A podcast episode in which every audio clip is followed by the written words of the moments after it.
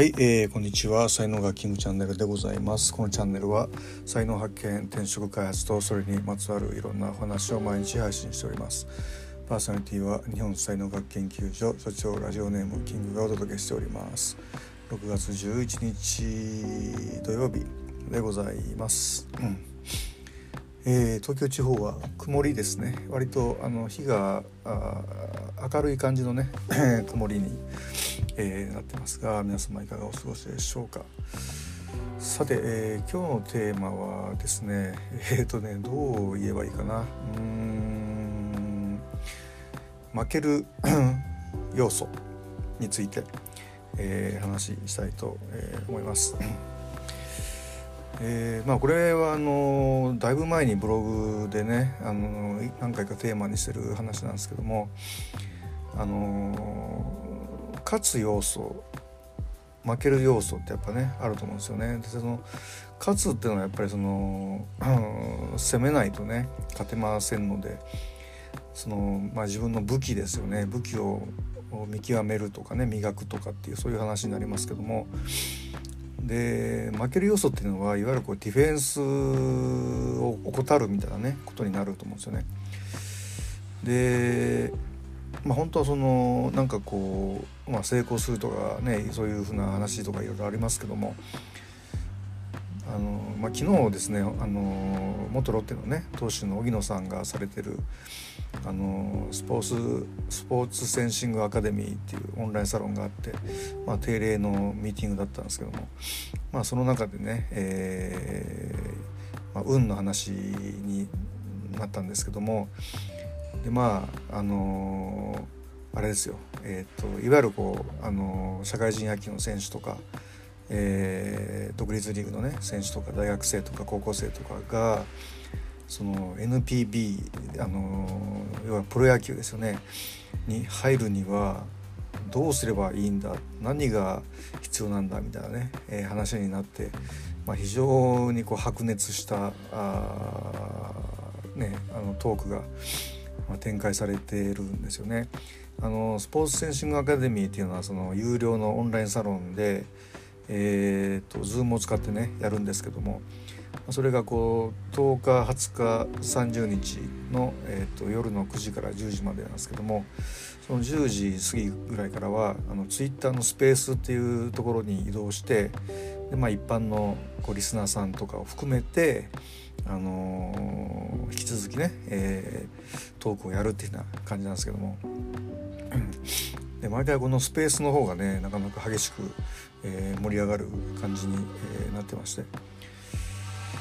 でねあのもう本当にそのなんかこう運っていうのはあのまあ、もあの運の世界の中で我々って生きてるんでご縁とか運の世界の中で生きてるんで、まあ、必ずその影響はねこう受けるので、えー、なんか機械的に、えー、標設定してそこまでいけるみたいな、まあ、そんな単純なものではないっていうようなねことはまあ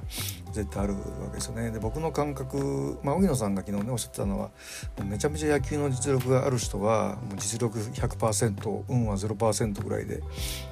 えー、いけるはずだみたいなね話をおっしゃってましたけどもまあ普通その実力が下がってくるとこう運の確率が大き大きくなってくるみたいなね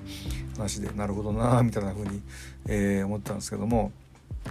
だけどまあ負ける要素っていうのはね、えー、要は失敗する要素っていうのはもうめちゃめちゃはっきりしてるんですよね。これ林修先生が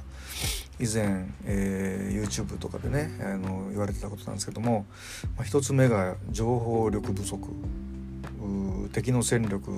もよくわからない。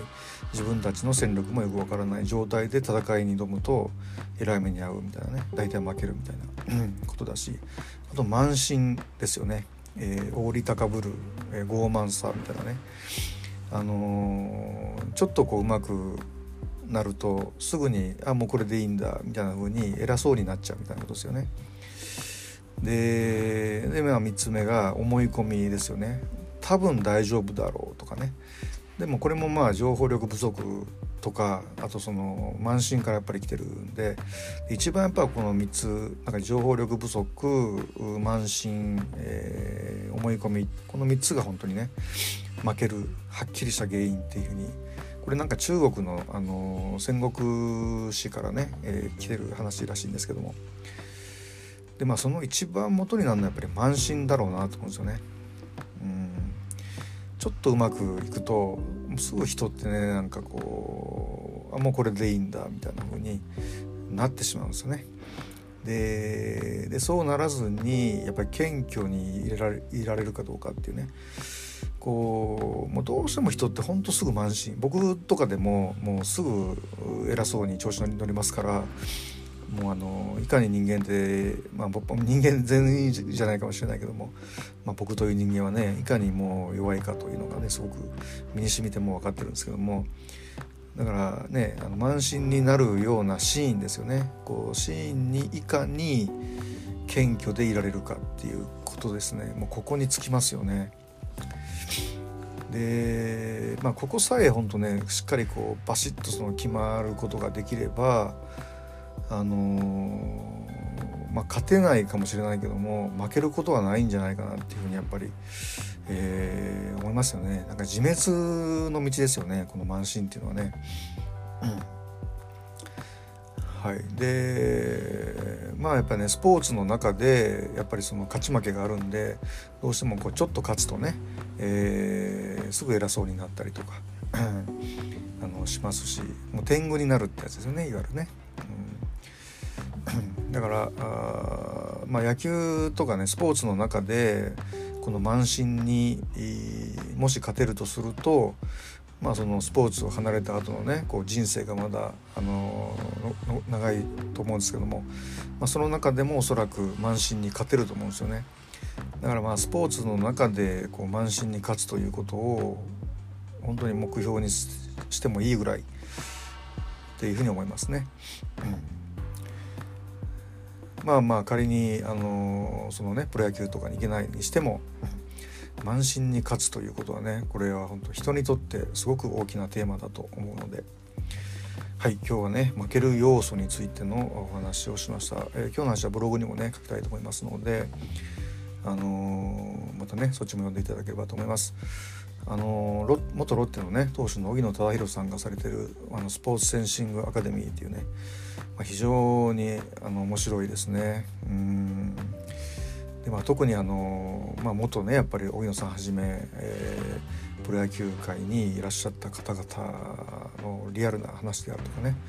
であとまあ現在でもその、あの独立リーグのねコーチされてる方とかえー、フロントされてる方とか本当もう野球関係者あの現場今現在現場にいるあの方のねお話とかね非常に刺激的な、えー、話ができますので、えー、そちらもね興味ある方いらっしゃいましたら、えー、ぜひというふうなことで、え、お願いしたいと思います。